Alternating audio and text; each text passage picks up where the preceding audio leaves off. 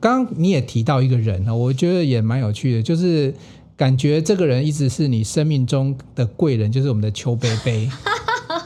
对，有没有几句话要给邱贝贝？这时候已经走过这么 这么长的时间了，会会哽咽，会哭哎。没关系，我们准备了卫生纸，这样。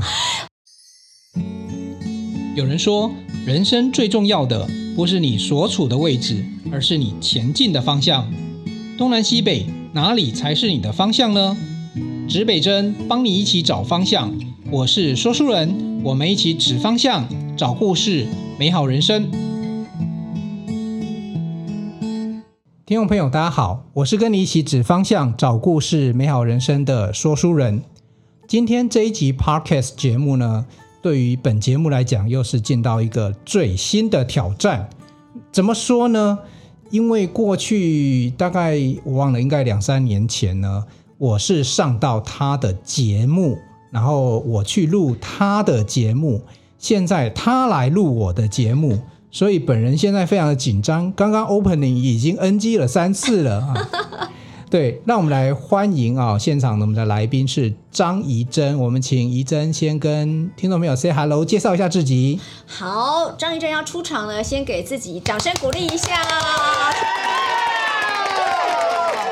各位听众朋友，大家好，我是张怡贞哦。那主持人呢？呃，要求我要先自我介绍一下，我先简单的自我介绍哦。那我过去呢，曾经担任过记者哦，是电视台的记者，长达将近快要二十年的时间。哦。然后之后呢，从记者就转战到啊、呃、新竹县政府来担任机要秘书，主要处理的也是发布新闻啊，还有危机处理。之后呢，我又继续我的斜杠人生哦。那除了担任机要秘书之外呢，后来就来担任新竹县政府的文化局的局长。然后之后呢，现在呢，我的新 title 是中国医药大学新竹附设医院品牌行销公共事务的执行长。哎，所以呢，我的这个斜杠人生还蛮多的哈、哦，从媒体、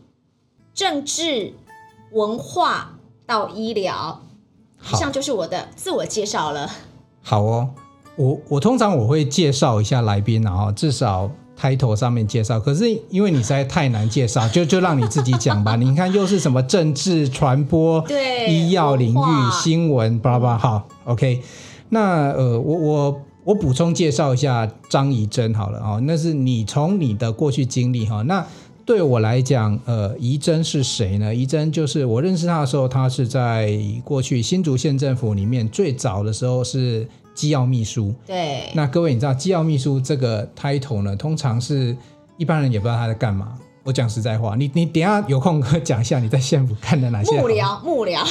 幕僚对对，然后我我后来呢，最后最后他在呃县府的时候，最后呃担任的是局长这个职，文化局的局长，对对对，那文化局长大家就可能稍微觉得有点认识啊，嗯、就是一位很有气质的的先生或小姐来担任局长嘛。哎，我所以说我们这一集真的是也是突破了啊，因为我们我们就立志访问台湾各个角落的故事。其实局长不算角落，局长算大咖哦。我们是小咖小咖，对。对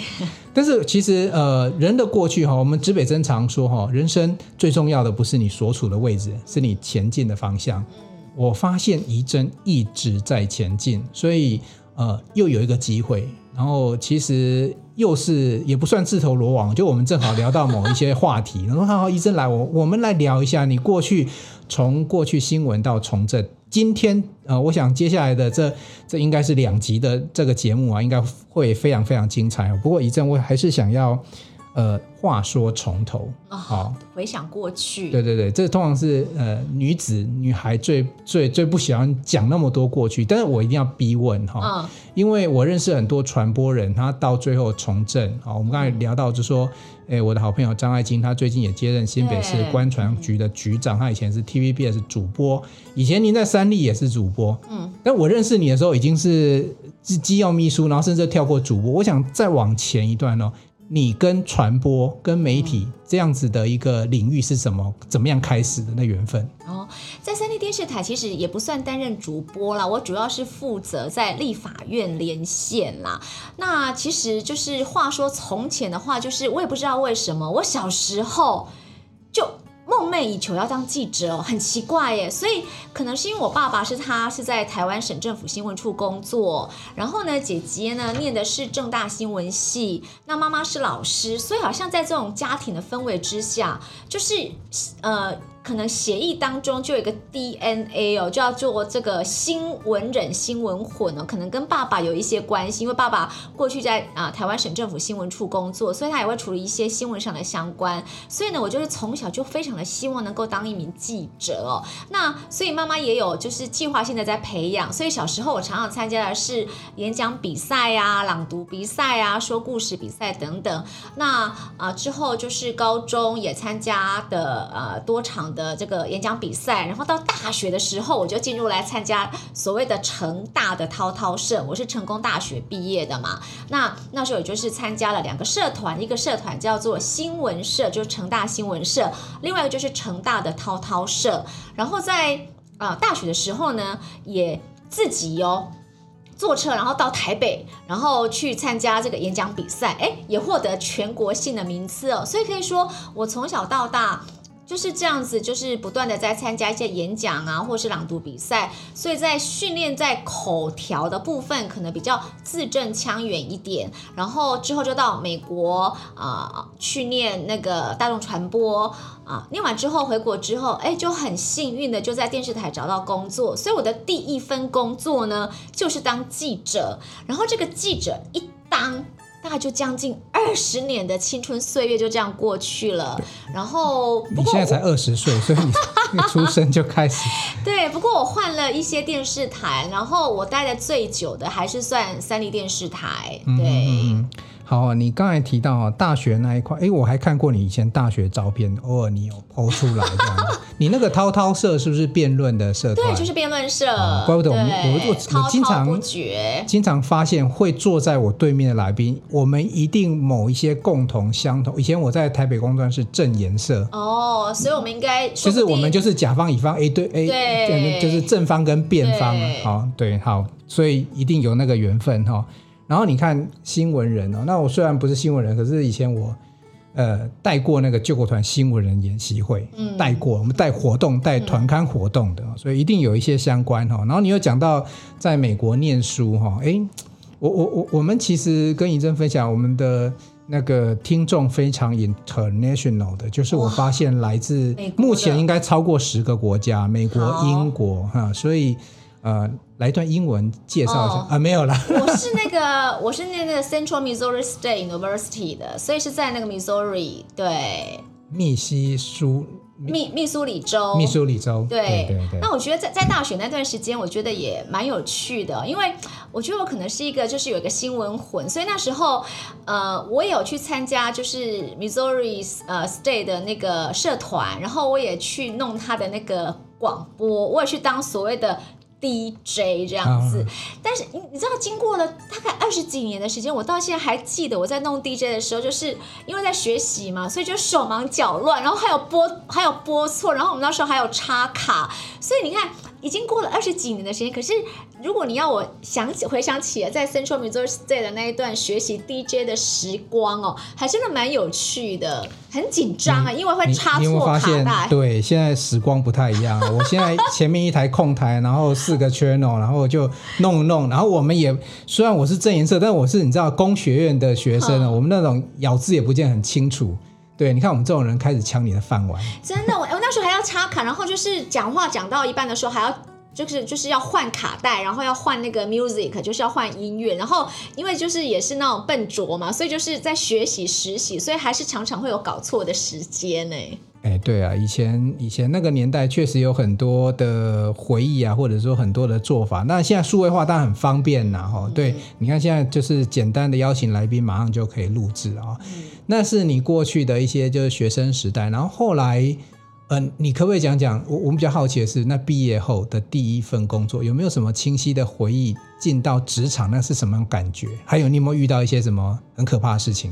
我觉得第一份工作就从美国回来，其实我那时候有想待在美国一段时间，但是就是就我觉得就是因缘际会吧，就是在美国找工作，其实找的似乎没有非常的顺利啦，然后最后还是决定说啊，那还是回来台湾好了。那台回到台湾之后，刚好呃，可能听众朋友。就是对这个电视台，因为这个电视台已经消失了，就是华卫电视台，它是我的第一份工作，然后呃，就因缘际会的话，就是哎，就可以进入到这个华卫来担任我的这个记者生涯的第一份工作。那其实我们过去记者的养成呢，就是呃，通常就是身为地方记者，你一定要跑过社会新闻，所谓的社会新闻就是。杀人放火啊，车祸啊，什么点点那种，就是你所看到的什么血淋淋啊，然后你呃甚至都会看过尸体呀、啊，这种东西，就是我们的记者训养成，你要先从社会记记者开始当起，然后。累积了一段的看尽了人生百态之后呢，你可能才进入到另外一个阶段，譬如说就可以去跑所谓的政治新闻。所以我在那时候是在台中台中跑新闻的，所以那时候我就是呃主要是主跑社会新闻。那当然就是看了很多那种血淋淋的，那时候我们都要冲火灾啊，然后要冲车祸现场，因为那时候就觉得那就是新闻。那现在可能就是大家观念不一样了，有时候火灾或者车祸，它如果不是非常严重的话，其实可能在新新闻的处理上面就没有特别去处理了，所以那时候以你一个弱女子 刚刚踏踏入社会，然后其实也是跟很多的就是文字摄影都一起冲锋陷阵。对，对，所以其实就是我觉得当记者就是有一个非常重要的特质，就是它会让你就是很勇敢，然后冒险犯难去冲现场。对，我我有发现呢，我后来当我认识你的时候，你可能已经在机关做事。我发现你做事情经常是那种确实是冲锋陷阵，嗯，然后效率很快。嗯，这个跟你那时候的训练会有关系吗？有，我觉得当记者可以让一个人真的变得很聪明哦，因为当记者就是大家可以看到，譬如说，呃，以电视新闻来讲的话，因为我在电视新闻台工作长达二将近二十年的时间，就是你必须要在。你到了现场之后，然后你必须要抓重点，然后要访问，然后抓重点完之后，你必须要把它做成，通常我们都是做成一分半，对，最多不要超过两分钟，因为大家对一则新闻就是它的忍受度，这是老师告诉我，我也不知道是真的是假，就是大家忍受大概一分半到两分钟，所以你要把你在那么多时间的看到的新闻画面，要把它浓缩成一分半，所以通常在这个新闻记者的养成，就是会训练我，就是快。很准，就是你必须要在很短的时间之内把新闻画面要把它做成所谓的 SOT，就是完成带，然后要播出。因为你的新闻如果没有播出的话，那你你说的都是做白工的。所以我们都是说新闻一定要先播出之后再求好。所以就是你必要在这么短的时间之内去完成一则新闻，然后在新闻当中你要。抓重点中的重点，你自己要抓重点，然后你要帮受访者抓重点。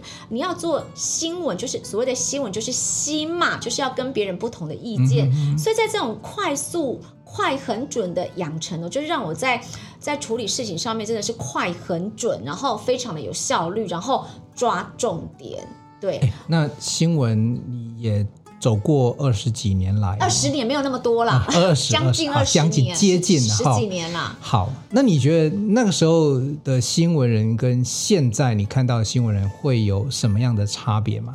嗯，我觉得最大的差别，大家会觉得说，因为我们过去当记者的时候，都是几乎都是自己都一定是在现场的。对，那那现在有时候，当然大部分的时候，就是记者都会在现场冲锋陷阵。或者是做第一手的观察，但是现在有很多的新闻，你可能就变成说行车记录器，啊、或者是监视器。对呀、啊，对。那我觉得我自己身为媒体人，我自己也必须坦诚的是说，有时候观众所接触到的报道，真的不见得就是整个新闻事件的完整面。嗯、对我，我我自己都说，我以前都是那个罪恶重大，因为那时候可能就是不断的在批。批判新闻嘛，因为过去呃，可能就是后来从社会新闻之后就转到政治新闻，然后呃，在电视台就处理政治新闻。那当然，只要处理到政治，就会有正反的意见嘛。嗯、所以那时候我就觉得自己好像是那个作作作恶多端，就是呃，因为身为监督嘛，所以会不断的、不断的在批评。对，对这个这个从上一集我们学到了，叫做新闻学，叫做议题设定。对，有没有？我们念慈有教我们这件事情。嗯，所以其实你的议题设定是往 A，它就可能会往 A 的方向。对，你现在谈到了政治线哦，其实政治线也是蛮有趣的一个领域哈、嗯。而且你你在立法院连线那时候。应该会呃，据我的理解啦，后来你的工作跟这边其实就有一些关系。你要不要谈一下政治线的记者，他有没有什么又有什么特别好玩的地方，或者是你要特别注意的地方？政治线的记者他很特殊的是，因为他必须要呃跑政治新闻，就是跟政治有关的，所以他常常接触的是包含哪些人？就是我们平常在生活当中看到，就是非常重要的民意代表。譬如说，我那时候主跑立法院，所以我常常接触到，每天接触到就是立法委员，然后有时候会去跑民进党中央啊、国民党中央啊，啊或者是总统府啊、行政院，等于说这些重要的机关都是在帮我们民众在做决策的民意代表，或者是啊、首长。几乎都是我们常常所接触到的人。那其实大家就是也不意外啦，就是说，其实他在跟媒体的互动的时候，其实还蛮愉悦的。因为政治人物必须要透过媒体将他的立场还有他的思绪，就是传达出去。所以，其实我们跟政治人物的互动其实非常的好。那那当然，政治人物在面对镜头跟镜头下是不一样的。镜头下当然是跟我们非常的好嘛，嗯、就是说互动很频繁。那镜头上他有有他一定的民意代表，有他一定的威严存在，所以他当然对立场，所以就是会看到说，哎，其实，在镜头前跟幕前跟幕后其实是不一样的。那其实我都常常在跟，就是之前，因为我从在当呃就是政治记者的时候，我那时候是呃。三立电视台，然后政治组的副主任，那所以其实他是比政治组的记者，然后就是呃，当就是又进位了一阶嘛，所以就是副主任，嗯、所以他其实还有时候会握有一些播出新闻的所谓的生杀大权，嗯，所以有时候政治人物还要来拜托你，你，对，就是你会觉得说，哇，你是你是其实。要不要播他的新闻？要怎么播他的新闻？其实你还有某种程度的权利，还控有这个生杀大权呢。啊，我我们这个播客会讲出来是大家都听到，所以你现在讲的就是这个 这个生态圈可能是长这个样子，不可说的秘密这样子。对。好哦，所以其实听起来哈，就是一个记者，除了你平常的新闻学的训练之外，嗯，还有一些，比如说听起来就有一些人际关系的、嗯、的处理了哈，因为。虽然我我我知道怡甄是很正派经营自己个人品牌或者是机关品牌人，他不太会常常会去搞这些事情。但是听起来你就是在这个圈子里面，他就是会有人拜托你要怎么样做怎么样，所以你还是要有自己的抉择的。你应该有一套哲学跟逻辑吧？嗯，呃、应该是说，呃，其实我们在做这个新闻的时候，就是呃有所谓的，就是刚刚提到的 agenda setting 嘛，就是有一个议题的设定，对，嗯、然后我们通常。呃，做访问的话，我们通常都找，譬如说配合度比较高的政治人物，因为对记者来说的话，我有时间上的压力，我要完成一则新闻，然后我可能上午要出两则新闻，下午出两则新闻，那我要花很多的时间去赌这个败，不太有可能，所以我们就是都会找跟我们就是呃互动比较密切，然后又会讲，有可能就是我们通常都说二十秒就要把你所所有讲的精华都要把它。掐住了，嗯，对，所以我们通常都是找就是跟我们可能配合度比较高的啊，或者是比较好找的啊，呃，民意代表啊，就是来帮我们说这则新闻的一些内容。但是当然有时候会配。也会碰到说，哎，我们明明设定的是 A 方向，可是怎么后来怎么怎么歪了歪到 B 方向？我觉得也也都无所谓，我觉得这就是平衡报道。那，那怎么办？反正就是就是平衡报道，对。哦、那就可能就跟长官回报说，哎，这个好像这个议题的设定跟我们呃采访之后有一些落差。但是我觉得新闻很重要，就是。我们被训就是要忠于事实，嗯，那事实上是这样的发展的话，就是就是会往这个方向去进行了。好，不太可能去做所谓的假新闻了。了解，所以你看有没有？怡甄也是正派经营这样子，哦，这是有品牌也的。而而且跟听众朋友报，我们到现在还没歪楼，还在我们的题目这个 part 设定的这个议题设定里面哈。而且呢，跟怡珍分享，我们这没有二十秒问题，就 Podcast 做二十分钟，做四十分钟没有问题啊、哦。只是说我们会断成不同的集数来跟听众朋友分享。指北针这个节目呢，其实一直想要就是说从各个角落。那其实我我说真的，我这个人就没大没小，我就不管你以前是局长啊还是机要，其实。我们都是好朋友啊。那刚才怡珍有讲，我们我也会选你，我们我会去设定某一些好朋友来到这个节目。可是他有个前提啊，那不能太就要有一点经验呐、啊，那没有关系。像之前访问的八年级生，他有很多不同的经验，诶，那就很好，对啊。那今天访仪真的话，就是主要是从。一路走来哈，那他一直叫我说过去不要聊太久，因为我们聊了快二十分钟。对啊，过去式了，忘记背后，努力向前冲冲冲才是对的。对对对对对，好。那其实，在刚才谈到后来就，就因为我们已经谈到政治线嘛，嗯、立法院。据我的了解，那时候呃呃几年前啊，八十年前，那时候你从这个我们新竹县前县长邱县长开始去担任机要秘书，好像跟。邱县长之前在担任立法委员就有一点关联，对不对？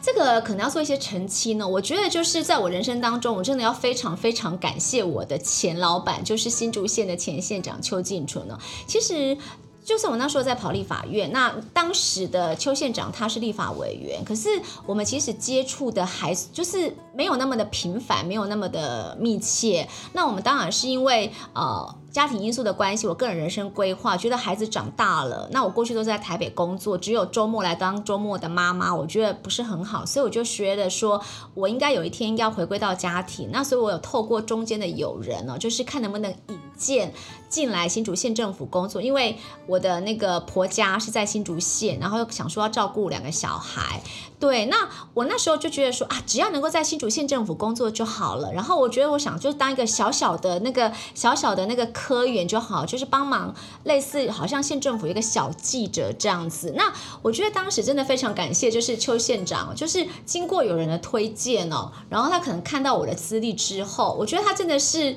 有世人之名，他就非常的大胆的，就找我来当所谓的机要秘书。嗯、对，那我原本的设定就是啊，当个小小的记者就好。但是他给我的是还算蛮有 power 的机要秘书。你那两个职位也差太多了。比如说，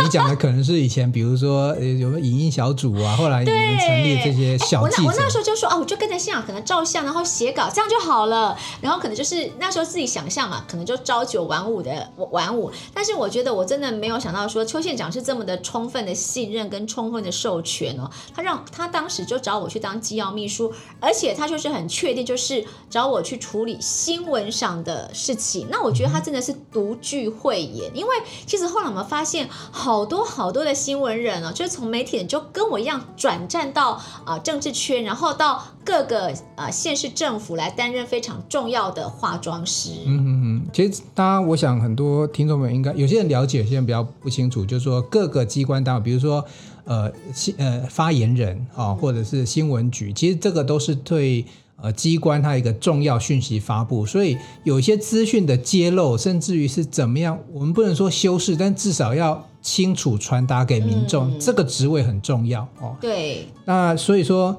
呃，确实也有很多媒体人，我们看到他会转战这样一个新的职务啊。嗯所以我，我我我那时候跟怡珍聊说，我们来聊一个哦，从现场主播到一个机关主管哦，因为你你进去其实呃机虽然是机要秘书，但是你的你还是其实就有一个主管新闻的业务，你是新闻业务的主管嘛哈，然后后来甚至于在若干年后，因为一定是表现的很棒嘛哈，然后我就突然有一天发现，哎。怎么交接了？然后哎，局长张怡珍，然后 有你那时候在脸书上恭贺我这样子，就说啊，认识的张怡珍这样子。对对对，我们就与有荣焉。因为其实机要秘书在县府，他比较算是一个幕僚幕后的工作，嗯、然后都会把光环给老板嘛，哈，给各局处首长嘛。其实哎，很多听众朋友对机要秘书这个工作可能没有那么很了解，你。嗯你要不要跟我们听众朋友讲，万一他突然有一天他也想要当个小记者，不小心又变机要秘书的时候，他会面临什么样的挑战？机要秘书应该是说，我觉得现在就是一个行销的时代跟年代，就是说，如果今天政府呃，首长做了很多的事情，可是就是默默的在做，然后做得很好，可是民众都不知道的话，他就无感。所以那时候我很重要的工作就是要让民众有感。所以那时候我就把这个县政府当做新闻台在操作。所以我，我每天哦都有固定，就是哎，我要发一则一大一小的新闻。所以一大一小新闻就是说，哦，这个是主新闻，就是。一定要用的，然后小新闻的话，就是说，哎，搭配的就是让记者可以有选择，所以我每天每天就是三百六十五天，就是不断的在发新闻，就是要把，就是呃，就是邱县长的一些政绩哦，不断的行销出去哦。嗯，我那时候最常做的就是，比如说小题大做，它可能就是一个。呃，不是一个很起眼的新闻，但是因为我们是可能不是一个很起眼的政策，可是因为我们身为新闻人，我们会去行销，我们会去包装，我们会去设计画面，所以就很容易让这个政策的话就变成一个大新闻。对，那当然就是呃所谓的正面新闻，在我的定义就是一定要小题，要把它大做。嗯、那当然。你不可能三百六十五天天天都是正面新闻，一定也会有一些民众的抱怨。那我们把它界定为负面新闻。那这个负面新闻的时候，我们就要把它大题小做。所以那时候我可能每天在处理，就是正面新闻要让它小题大做，那负面新闻的话就让它大题小做。听起来你们就是在做一个引二扬善的工作，对，有点像，哎，对，对。但是我觉得我们，我觉得邱县长他蛮开明的，就是说。就算是负面新闻，就是我们至少要求就是平衡报道嘛，嗯、就是有有有啊、呃，民众有这些反应或者民代有这些反应，那我们至少说，哎，县府的因应之道是什么？重点就是解决问题。嗯、那在机要秘书做的工作，就是大家就是。就是大家就这样每天发布新闻，每天的行销，然后处理负面新闻。那之后到文化局局长的时候，同样的也是在做类似的，就是因为我就是我觉得我比较擅长就是新闻跟行销，所以我那时候也是跟同仁讲说，文化局所做的一些。政策一定也是要透过行销，然后让大家能够知道。譬如说办活动，总不可能自己默默在办活动嘛，所以我都会希望就是呃有记者会，或是我们设计好的画面，然后呈现出来，邀请民众一起来参加。那或者是表扬志工啊，我觉得就是呃让这种志工很开心啊。然后那时候就是我们每三。个礼拜都会换一次的画展，那时候我也是要求，就是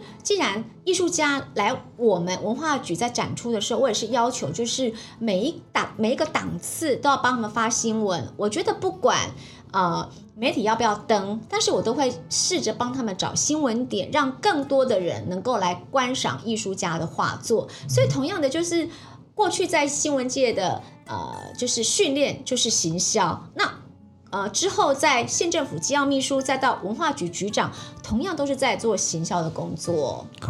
你你到这边，我们一定会来听哦，因为我们到这边，我我们我们讲实在话，我们 Podcast 节目有个好处，就比较不受任何管制，什么 NCC，我们就是自己管自己道德啦。但我们没有要问什么太辛辣问题，我们想问的是说，你你从因为这一段时间在公部门，这听起来应该大概有几年，八年八年的时间嘛，对。你你哪一件事情会让你就是最刻骨铭心？这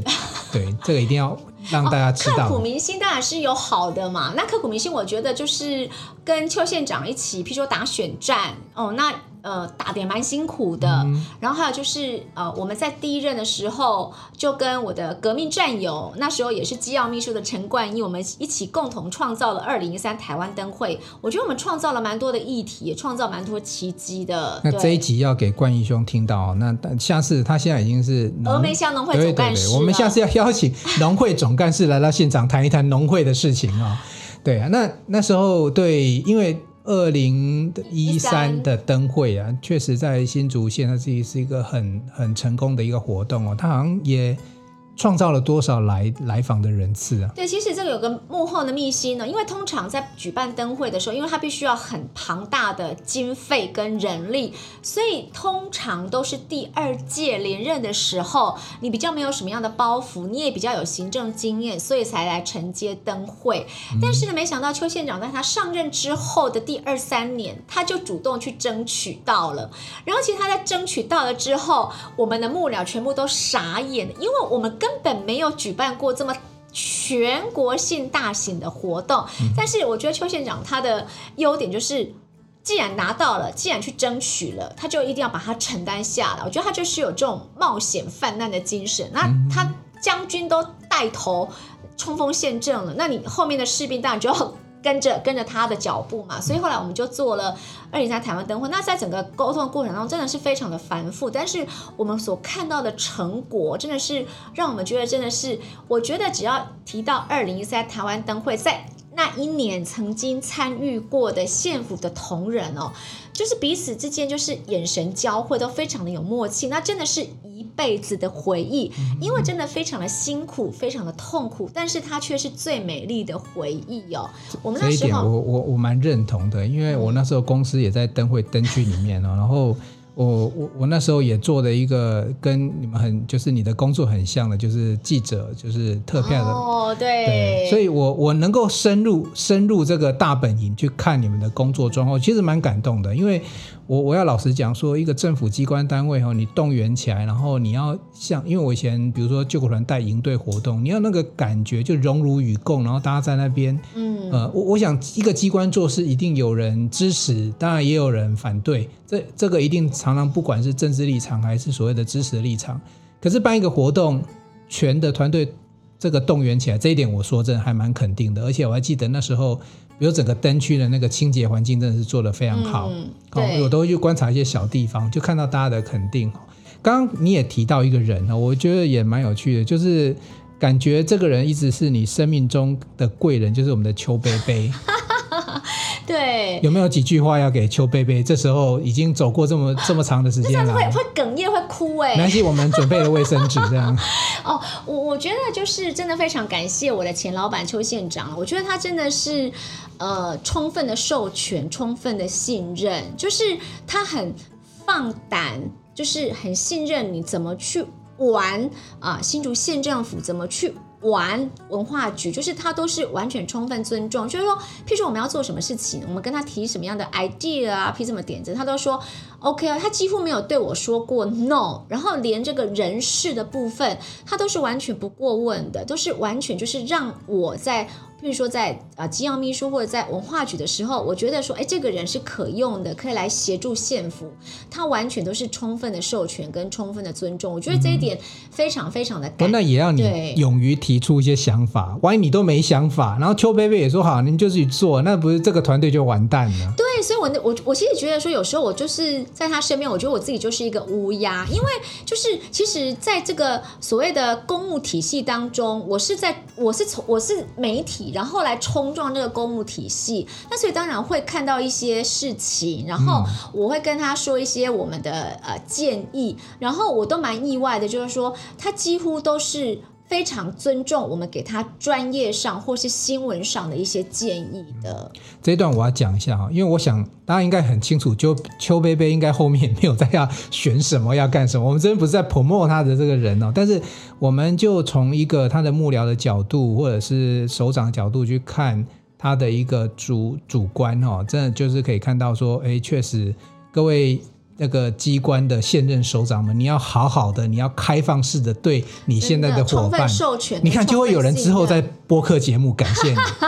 对，我觉得一个主管，呃，包含你现在当局长也，就之前当局长也是一样，了哦只要。我我们人不图什么嘛，至至少留个好名声嘛。哦、嗯，那我想邱贝贝听到这段应该应该会感动，要记得要转给他听，这样子。哦、一定要的啊。对，